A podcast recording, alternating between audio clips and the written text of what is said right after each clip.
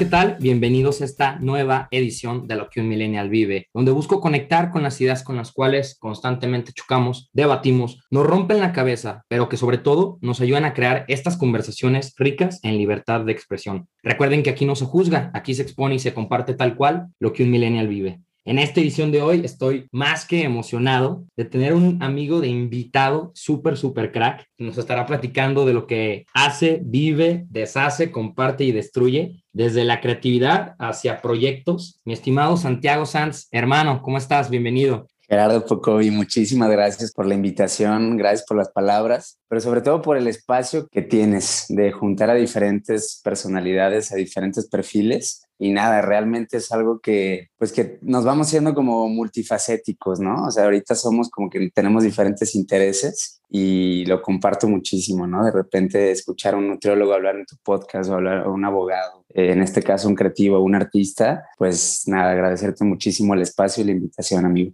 No, hombre, ¿de qué? Aquí es tu casa y pues adelante. Primero que nada, pues, ¿quién es Santiago Sanz?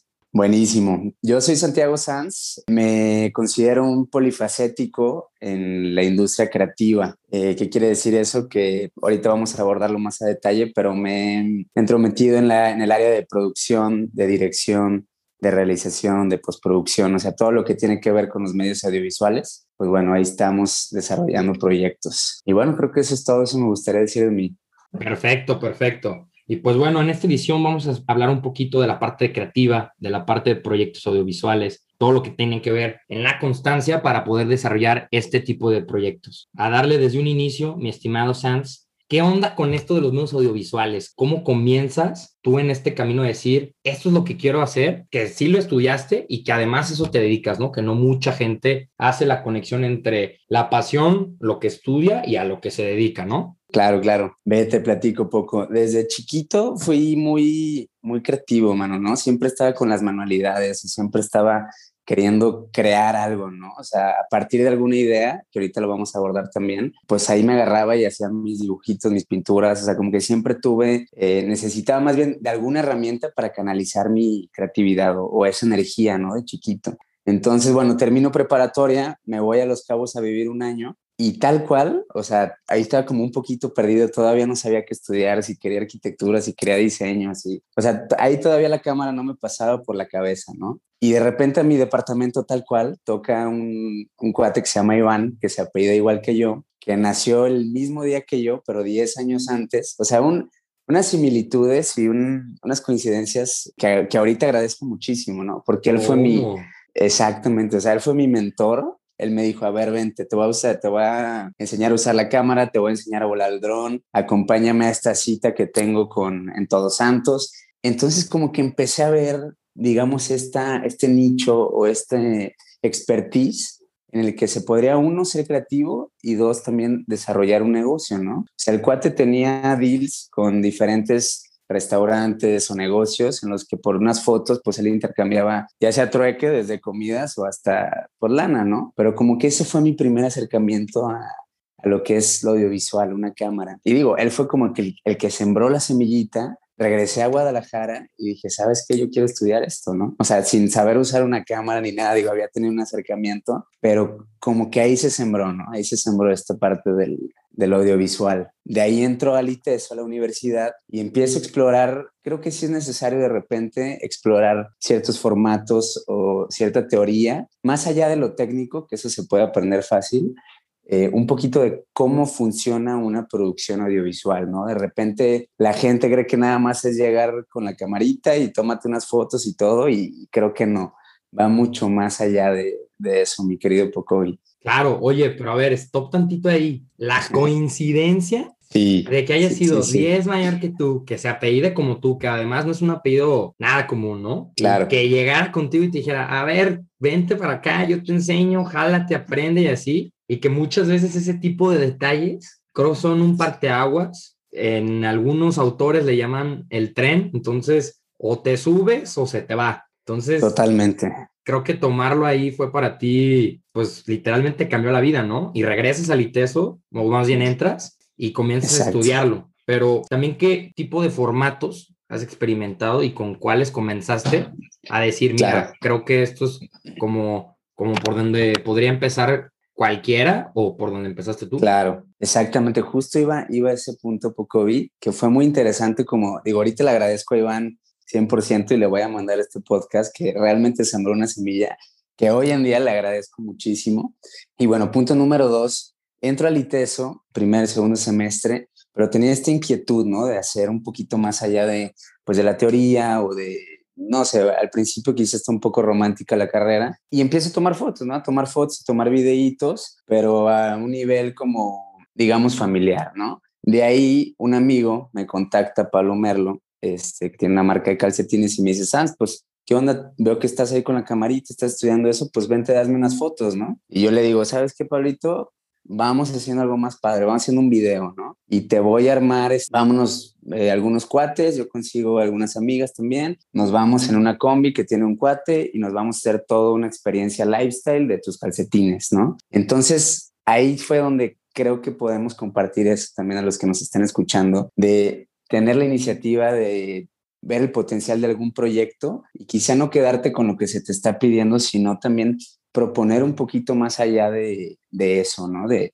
unas fotos de calcetines pasó a ser un proyecto, un video lifestyle de, pues en Chapala, en Ajijic, digo, tiene su esencia, entonces, como que ahí fui explorando y experimentando un poco. Creo que la experimentación es muy importante en estos medios, ¿no? De, animarte a hacer, de animarte a, a proponer, de animarte a usar una óptica diferente, una cámara diferente. La información está ahí, ¿no?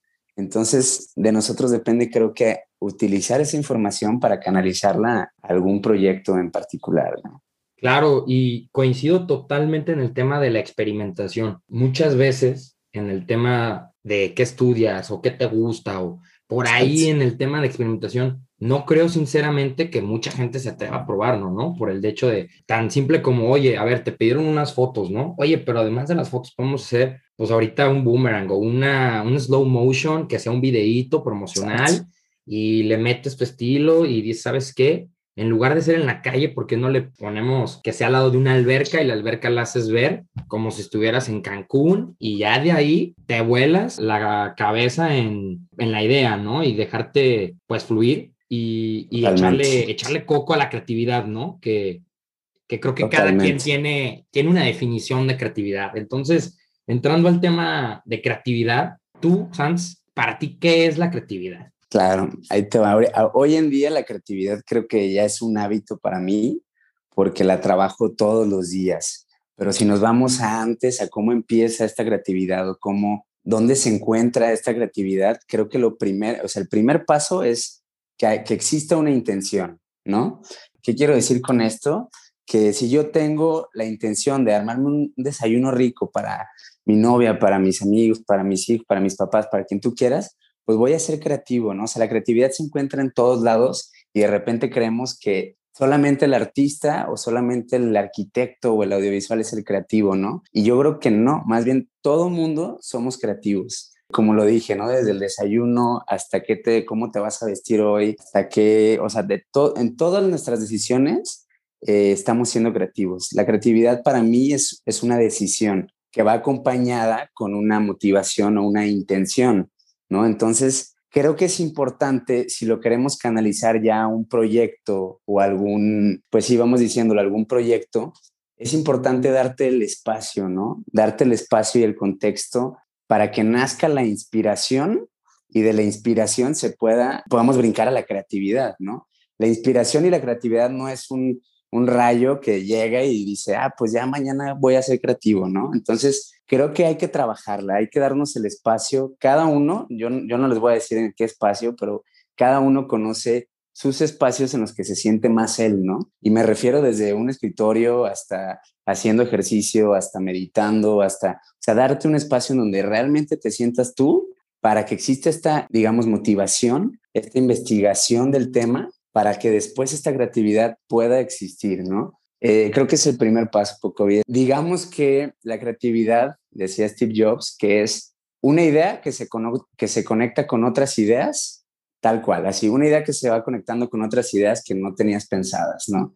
Entonces creo que el punto de partida es la idea, ¿no? ¿Qué voy a hacer? Ok, voy a hacer un proyecto en un estudio eh, de moda, ¿no? Ok, pues hay que investigar qué se está haciendo de eso, ¿no? Ok, pues mira, se está haciendo esto, esto, ya tengo un punto de partida, ya investigué, está la intención de crear este proyecto, perfecto, entonces pues me doy ese espacio, leo, investigo y así es como se va surgiendo, o sea, la, creatividad para mí se va trabajando eh, poco a poco, ¿no? No llega y de repente si no llega, pues sabes qué, date un espacio y como ya existe esta intención, va a llegar en ese momento, ¿no? O sea, pero creo que lo primero es irnos a, que la intención sea fuerte, ¿no? Claro, y me gusta muchísimo lo que comentabas también en un principio. La creatividad es una decisión acompañada de un extra, ¿no? Desde, como bien lo decías también en el desayuno, a mí me encanta una serie que se llama Chef's Table. Que entrevistan a muchísimos chefs y les dicen, a ver, ¿cómo, ¿cómo carajos se te ocurrió esto, no? Hubo uno que sí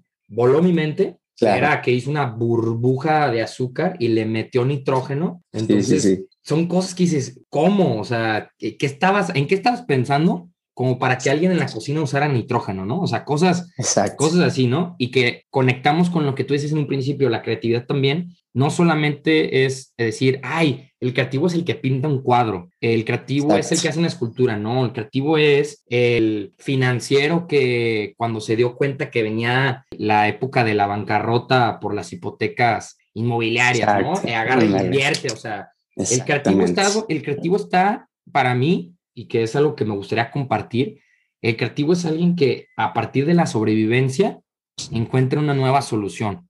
En el, tema, en el tema audiovisual, a mí, de lo que he podido desarrollar, veo que muchas veces, y ahí sí para que también tú compartas un tip de creativos, es, creo que la gente muchas veces se satura de información o de contenido, entonces muchas veces también hasta pierdes tu identidad, ¿no? O sea, pierdes como las ideas frescas. También en la parte creativa, ¿tú cómo logras desarrollar que cada proyecto, que alguien diga, esto lo hizo Sanz, esto, trae, esto trae la huellita de Santiago Sanz y obviamente con, tu equipo, ¿no? Totalmente. Sí, creo que tocas un, un punto muy importante, poco hoy, porque internamente en Luciana tenemos este proceso creativo en el que literalmente nos juntamos, o sea, nos sentamos y empezamos a, aventar ideas, ¿no? Lluvia de ideas primero. Entonces volvamos a este, digamos, esta producción dentro de un foro, pues no se va a hacer de moda, ¿no? Entonces, ¿qué es lo primero que se nos ocurre, ¿no? Creo que es lo obvio, ¿no? Lo obvio es lo que tú vas a pensar, yo voy a pensar, él va a pensar, ¿por qué? Porque es lo,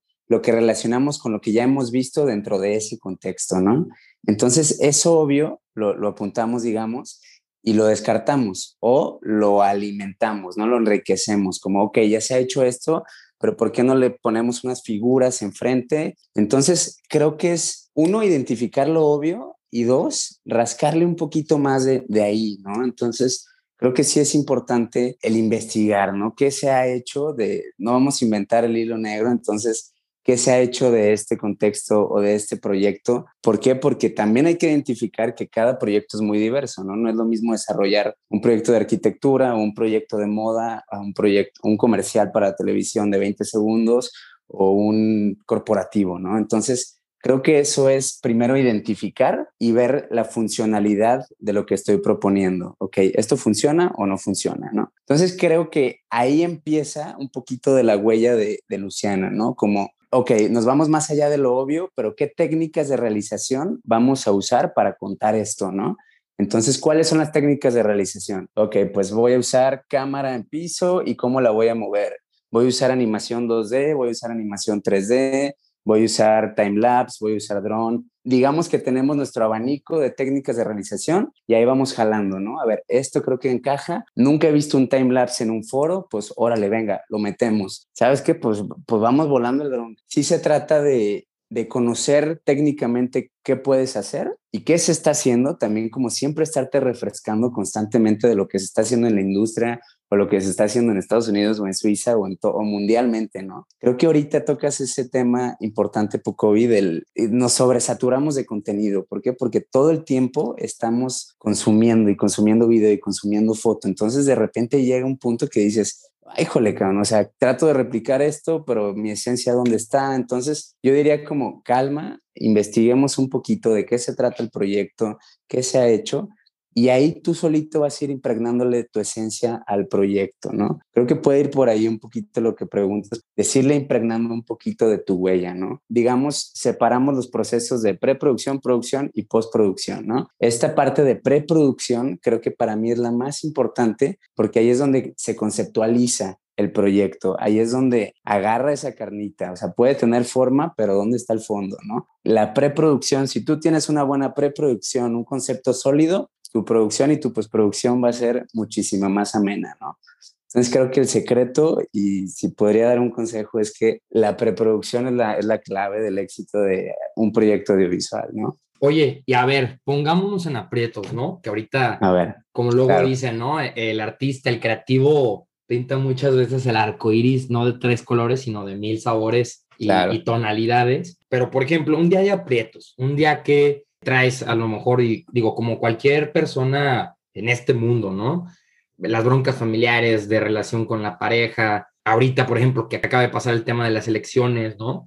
Que quieras o no, como hay muchas cosas en tu mente, tú como Santiago Sanz, digo, esperemos, no sea un secreto de cabala, pero estás sobresaturado, estás un sábado y el lunes tienes que comenzar a hacer una idea, dices, ¿qué haces tú como Santiago Sanz para despejarte y decir, ok, creo que ya me vacié, creo que ya me relajé y que pues tú dices, comienzo a, a poder elaborar algo verdaderamente creativo y que sale de ti. Creo que es súper, súper importante eso que platicas poco porque creo que es el pan de cada día, ¿no? O sea, literalmente lo que estamos consumiendo y estamos sobresaturados de información y estamos recibiendo y, y todo es rápido ahorita. Entonces, como darte este espacio de calma es importantísimo, ¿no? Entonces, lo, lo que hago es primero que nada, ser consciente de mi receta para poder entrar en esa calma, ¿no? Entonces, ¿de qué, o sea, de qué, de qué se formula esta receta, ¿no? Entonces vamos poniéndole ejercicio, vamos le poniendo eh, programación, o sea, yo sé que el lunes empiezo preproducción, pues ya voy mentalizado y ya voy programado y un poquito investigado y un poquito leído de lo que quiero más o menos plasmar, ¿no? Aunque esté abrumado, ¿no? Imagínate, en ese momento estoy abrumado, pues órale, entonces el lunes en la mañana me desconecto totalmente y normalmente son unas 24 horas de redes sociales, de todo lo que me pueda contaminar un poquito la idea. Entonces te desconectas y empiezas a trabajar un poquito en ti. Creo que esa parte es súper importante de realmente ya te programaste, te estás dando el espacio de estar en calma, de echarte un buen desayunito, de echarte un buen cafecito, de llegar temprano a tu oficina, de acomodar tu espacio, de, o sea, este momento creo que es clave y es un poquito lo que relaciono y platicaba anteriormente la, la creatividad, de darte tu espacio, ¿no? O sea, darte este espacio de calma para que realmente este concepto o, esta idea creativa sea sólida, ¿no? O sea, imagínate de repente crear una idea en, no estás presente o estás corriendo. Como la idea es lo más sólido, el concepto es lo más sólido de tu proyecto y de ahí se va a desarrollar, pues sí tiene que haber este espacio de, de calma, ¿no? Y sí darte pues el tiempo de, ¿cuál es mi receta? Para yo sentirme al 100, ¿no? O sea, ¿cuál es mi receta para acercarme a la mejor versión mía, ¿no? Entonces, digo, cada quien tendrá su receta. La mía es hacer ejercicio, desayunar bien y limpiar mis, o sea, llegar a mi, a mi lugar y limpiar mi espacio, me da muchísima claridad, ¿no? Lo, creo que al fin lo que buscamos es esa claridad mental para podernos acercar más a lo que queremos proyectar, a la intención que tenemos, ¿no? Y ya en este espacio es donde surge la magia, tal cual, ¿no? Se trabaja la creatividad un poquito. Se me hace increíble cómo lo separaste como si fuera una receta. Se me hace totalmente adaptable a cualquiera, porque sí, literalmente, escuchando, claro, otros podcasts, otros creativos, artistas, cantantes, escultores, lo que sea, si algo creo yo tienen, tenemos, si nos gustamos incluir, creo que las mejores ideas o los mejores proyectos nacen cuando estamos en calma y cuando no estamos forzando a justamente ser creativos, ¿no? Que yo en, el tema escolar, en el tema sobre todo de proyectos, en estas clases de emprendimiento y así, yo siempre me molestaba y la verdad casi siempre terminaba en argumentos con los profesores porque les decía, es que no me puedes poner a mí ahorita 20 minutos, crea esto, crea creativo. O sea, claro, claro te puedo soltar, claro que te puedo soltar algo espontáneo, ¿no? Top of mind. pero no va a ser la mejor idea. ¿Por qué no las cosas creativas? Hay que sembrar la semillita, regarla y eventualmente dará fruto, ¿no? Que, que muchas partes es esta parte de la proyección, ¿no? De cómo quieres materializar las ideas y, y que sobre todo también vas construyendo esta receta, ¿no? De, de producción. Me gustaría, Sans, cómo tú pasas a esta etapa de materialización de las ideas en el tema sobre todo de, de medios audiovisuales, ¿no? Que, que, como bien dices va siendo tu pan de cada día. Totalmente. Creo que ahí, digo, eso también es clave, ¿no? O sea, yo puedo tener una idea creativa y pues sí, quiero irme en este carro por la carretera, en la costa de no sé qué, y ok, entonces, creo que antes de eso vamos aterrizándonos bien, con los pies en la tierra y viendo la viabilidad del proyecto, ¿no? Entonces, yo, mi cliente me dice, ¿sabes qué? Pues tengo tanto de presupuesto, ¿no? Entonces, creo que ese es, o sea, sí hay que tener un punto de partida eh, previa a lanzar ya el proyecto, ¿no? Entonces, digamos, tú vas bajando, o sea, creo que los costos de un proyecto es importantísimo, o sea, ver qué tan viable es irme a la playa, ¿no? Y si mi cliente me va a pagar viáticos o no, o, qué onda por ahí, ¿no? Entonces creo que ese es punto número uno, como identificar bien hasta dónde puedo llegar con este proyecto, ¿no? Número dos, armar tu equipo, o sea, ¿cómo lo bajo? Entonces, por ejemplo, tengo, es una producción de un tequila, ¿no? Entonces, donde va a haber actores, va a haber actrices y bueno, a ver, ¿qué necesito? Pues necesito que el actor esté vestido, ¿no? Necesito un styling. Necesito pues que esté maquillado, que esté retocado en cuanto a que no vaya a brillar en cámara. Pues necesito un maquillista. Necesito la logística, ¿no? Entonces necesito un productor, necesito alguien que traiga los tiempos, necesito un asistente de dirección. Necesito, ¿qué más? A ver, ¿qué más veo por ahí? Identifico que este, pues sabes que eh, un, asistente de foto porque vamos a usar esta cámara que los lentes pesan dos kilos y alguien me tiene que ayudar a cambiarlo, ¿no? Entonces, un asistente de cámara. A lo que voy con esto es armar tu equipo, ¿no? Creo que aquí podemos tocar este tema importantísimo que es Depende de tu producción. Si es una producción pequeña y vas a hacer unas fotografías, pues igual sabes que le voy a pedir ayuda a este asistente que me va a hacer las cosas más fáciles al, ejecutar el proyecto, ¿no? Entonces todo esto se baja en preproducción y es lo que digo que en producción hace las cosas muchísimo más fáciles, ¿no? O sea, tú ya armaste tu equipo porque tú ya previste las cosas. Entonces, mucho se trata de cuando bajes un proyecto de no obviar las cosas o no suponer que alguien más las va a hacer, sino tú desglosar el proyecto, o sea, desglosar, digamos, las fibras y preguntarte qué tiene que pasar para que esto suceda, cómo lo voy a hacer, cómo lo voy a grabar, quién se va a encargar de esto. Entonces, al tú tener tu idea creativa, digamos, o sea, ya tu concepto que es un comercial de tequila en la playa, pues cómo voy a llegar ahí. Entonces ahí empiezan las preguntas del cómo, qué, cuándo, este, y es donde se va bajando el proyecto, contestando este tipo de preguntas, armando tu equipo y dándoles, o sea, tal cual, contestando estas preguntas es como tú vas llegando a la producción, ¿no? O sea, como preproducción se va finiquitando, vas palomeando, órale, ya tengo esto resuelto, pues ahora sí, vámonos a producción, ¿no? Pero por eso insisto que la preproducción y la planificación y organización de un proyecto es muy importante. Entonces, hasta cierto punto termina la creatividad, la inspiración, digo, siempre se va puliendo el proyecto, pero ok, ya, ya tengo esto, lo siento sólido, sí, vámonos a pues, la planificación y desarrollo del proyecto, ¿no? Entonces, mi consejo sería que te preguntes qué tiene que pasar para que ese proyecto suceda. Y ahí te vas aterrizando, ¿no? O sea, lo vas aterrizando con los pies en la tierra de, de lo viable que es el proyecto. Claro, oye, y ahorita en temas y palabras de proyecto, ¿no? Esta parte de la creatividad que si bien se siente o luego mucha gente engloba a todos los creativos es en el tema de que no son constantes, no tienen disciplina, ¿no? O sea, creo que eh, en el tema creativo hay, claro. en el ámbito que sea, ¿no? Está la parte de la constancia, ¿no? De consolidar el proyecto, ¿no? Que no sea una idea. ¿Cómo has vivido tú que, que, proyecto por proyecto vayas mejorando y sobre todo, pues, cómo, cómo se ha vivido esta conexión entre ideas? Totalmente. Creo que es, fíjate que es exponencial el crecimiento. La palabra clave es hacer. O sea, no pensar y no, no dar largas a, es que no, no, no sé hacer esto, ¿no? A ver, hazlo. Sea como sea, hazlo. Y, y ahí es donde entra esta etapa que creo que fue, digo, ayer eh, como pensando un poquito en lo que quería compartir, yo dividiría mi crecimiento en la mitad es experimentación, o sea, que, que me animaba a experimentar, ¿no? Me animaba a, decirle, órale, claro que sí, yo te, yo te hago las fotos aéreas, órale, pues tengo que aprender a hacer las fotos aéreas, ¿no? Entonces, realmente creo que aquí sería el, el hacer, ¿no? O sea, mi consejo sería hazlo, hazlo y punto, ¿no? Este, de repente si el creativo tiene como esta tendencia o, este cliché a, no, pues es que es el despistado, o es el, el no formal, o es, o sea, a ver, aquí, si tú estás decidido a hacer un proyecto es porque lo vas a hacer bien de inicio a fin, ¿no? Entonces, creo que es muy importante tener, o sea, hacerte tú bien honesto para empezar, si quiero hacer este proyecto, si me inspira, me emociona hacer este proyecto, o si no, ¿no?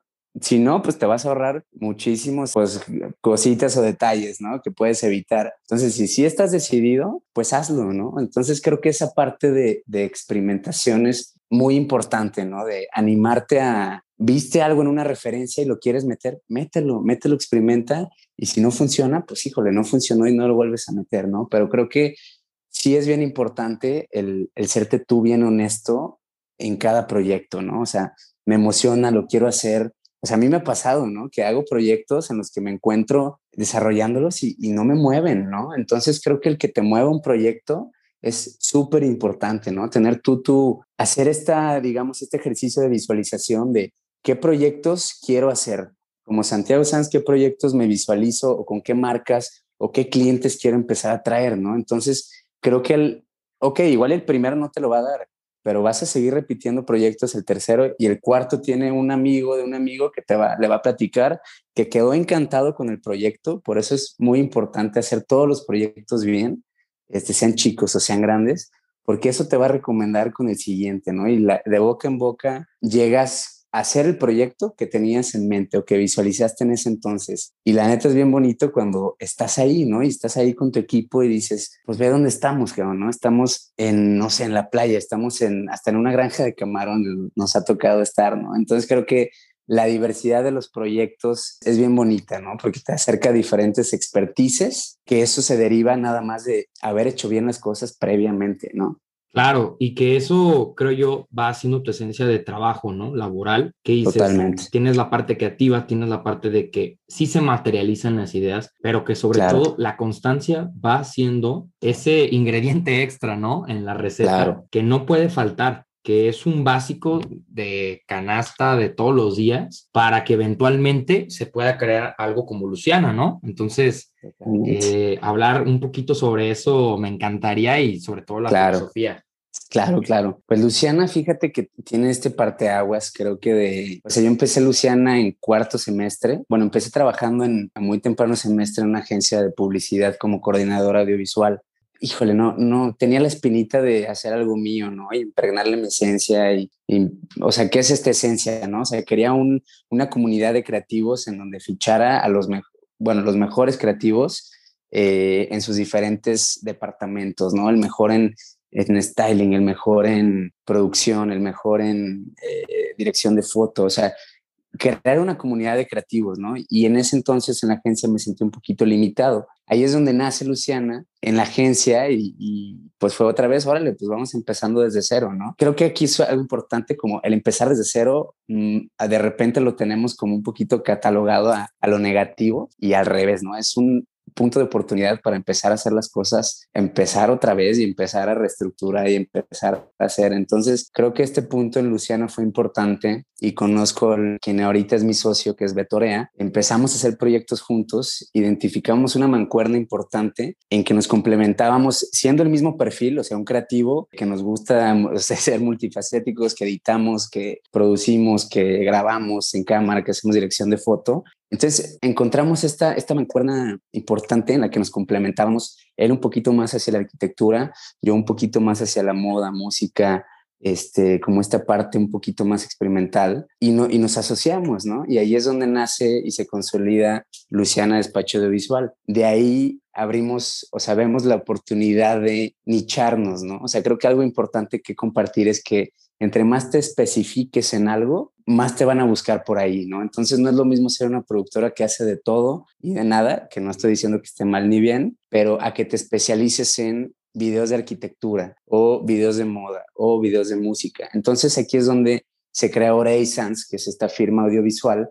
que se especializa en videos de arquitectura, y Luciana Despacho Audiovisual se especializa en esta parte, digamos, más experimental, como quizá comercial o moda, música, ¿no? Entonces creo que este parteaguas fue importante de separarlo para poder especializarnos, ¿no? Una vez ya especializados fue como, ¿cuál es la esencia de Luciana? Es estarnos reinventando constantemente, ¿no? O sea, ahorita estamos avanzando tan rápido que las técnicas de realización de hace cinco años, ahorita las ves y dices, esto ya se ve medio, medio chafita, ¿no? Así de, de primera instancia, o se ve medio la calidad, ¿qué onda, cabrón? ¿no? Entonces, creo que eso es importante, ¿no? El estarnos reinventando constantemente y llegar con propuestas y decir, ¿sabes qué? Eh, team, pues esta vez quiero meter un dron FPV o quiero meter estas ópticas o quiero meter esta cámara o quiero meter este aparato para mover la cámara. Entonces, creo que eso es un poquito de la filosofía de, de Luciana, ¿no? Es una comunidad de creativos en la que es válido proponer, en la que nos gusta darle oportunidad a chavos que van empezando, que me veo mucho en ellos. Eh, entonces también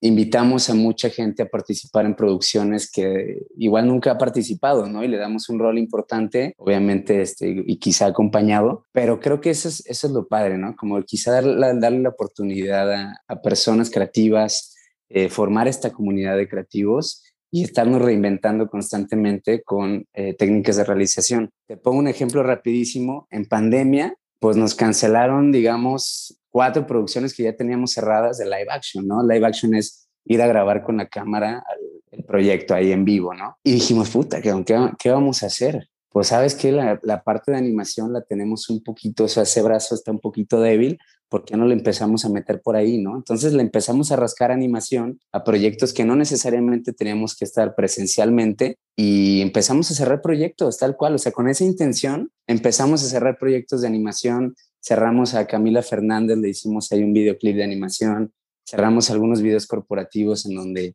empezamos a poner 2D o 3D este, a diferentes proyectos y hoy en día que ya pasó pandemia, pues ya es un valor agregado, ¿no? Porque ya se ese brazo que antes era débil ya es un brazo fuerte y un, digamos, algo que distingue a Luciana también, es la animación, ¿no? Entonces, esas áreas de oportunidad como que estarlas, ser bien consciente, ¿no? De tus brazos fuertes y de tus brazos débiles de repente, ¿no? Y cómo los puedes fortalecer. Claro. Oye, y algo que me gustaría añadir eh, a la filosofía conforme a lo que yo veo o experimento, que también se alinea mucho a literalmente una frase que escuché hace dos días, es que para que haya evolución, antes tiene que haber destrucción. Entonces, Totalmente. voló mi mente porque dije, caray, ¿cuántas veces no queremos sobre lo que ya tenemos irle subiendo, irle subiendo? Pues no.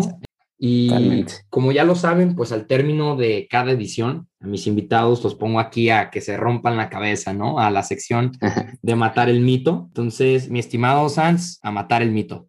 Buenísimo, ahí te va poco. Y me gustaría tocar el tema del, de lo económico, ¿no? Del dinero. De repente lo tenemos ahí un poquito como tabú este, y nos da pena hasta llega un cliente y no sabemos cómo cobrar o, o cuánto le voy a cobrar o, o, si le tengo que cobrar, ¿no? Así como, no, no, no, perfecto. De repente está mucha la oleada y la tendencia a los fotógrafos que van empezando, como se les acercan marcas, startups o diferentes personas a decirles que pues les, les van a dar crédito en las fotos, que pues, es por la experiencia. Te voy a ser sincero, desde mi perspectiva, no hay trabajo que no se deba cobrar, ¿no? En mi experiencia en la universidad, nunca tuve una clase de negocio, nunca tuve una clase de administración, nunca tuve una clase de, de esto, ¿no? O sea, yo, yo me sorprendí muchísimo porque decía, ¿cómo es posible que en esta universidad pues no, no haya, o sea, ¿qué, ¿qué, están creando, no? Igual nada más personas técnicas o personas teóricas o romántico este, pero no hay como este mindset de hacer un negocio o de, o de cómo, cómo cobro o, ciertas dudas que nos van saliendo conforme vamos trabajando, ¿no? Entonces creo que eso sería esta parte, ¿no? De hay que cobrar, o sea, sea como sea,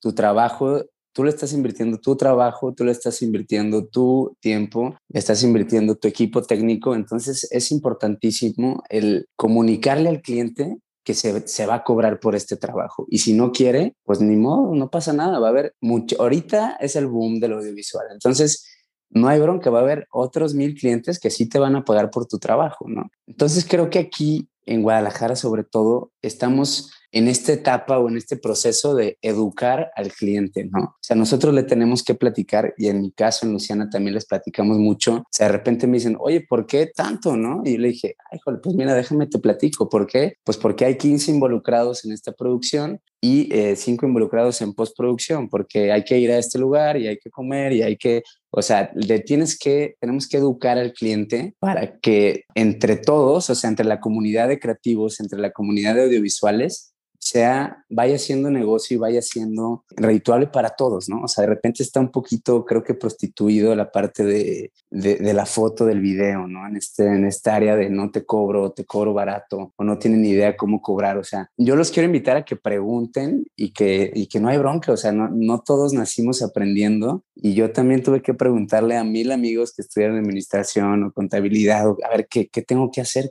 ¿no? Entonces, pregunten cuánto cobro, ¿no? O sea, mi consejo sería, pues ve tus horas de producción, cuánto tiempo te va a llevar este trabajo, cuánto tiempo te va a llevar este proyecto ejecutarlo quiénes van a ir, cuánto tiempo me va a llevar después de ejecutarlo, ¿no? Entonces, vas sacando horas, vas sacando números de cuánto me costó el equipo que voy a llevar, los vas desglosando y ahí vas sacando tu número, ¿no? O sea, de repente ni siquiera hacemos este ejercicio de costos, pues sí, tal cual, de bajar tu proyecto a algo ya administrativo, ¿no? Entonces, creo que es súper importante esta parte de preguntar y asesorarte, ¿no? Entonces, yo los quiero invitar a que se asesoren y que sí o sí se cobre por un proyecto audiovisual, sea de lo más chico o de lo más grande. Algo muy importante también en lo que yo baso mis, mis proyectos y son las tres P's, ¿no? O sea, hay que considerar si ese proyecto te va a dar prestigio, te va a dar placer o te va a dar plata, hazlo. Entonces, mi consejo sería también aquí como que consideren que tenga dos de, de estas tres P's para hacer el proyecto. Pues ahora sí que ahí lo tienen mito matado y recuerden que aquí es su espacio, aquí no se juzga, aquí se viene a exponer y a compartir tal cual lo que un millennial vive. Muchísimas gracias, hasta la próxima, nos vemos.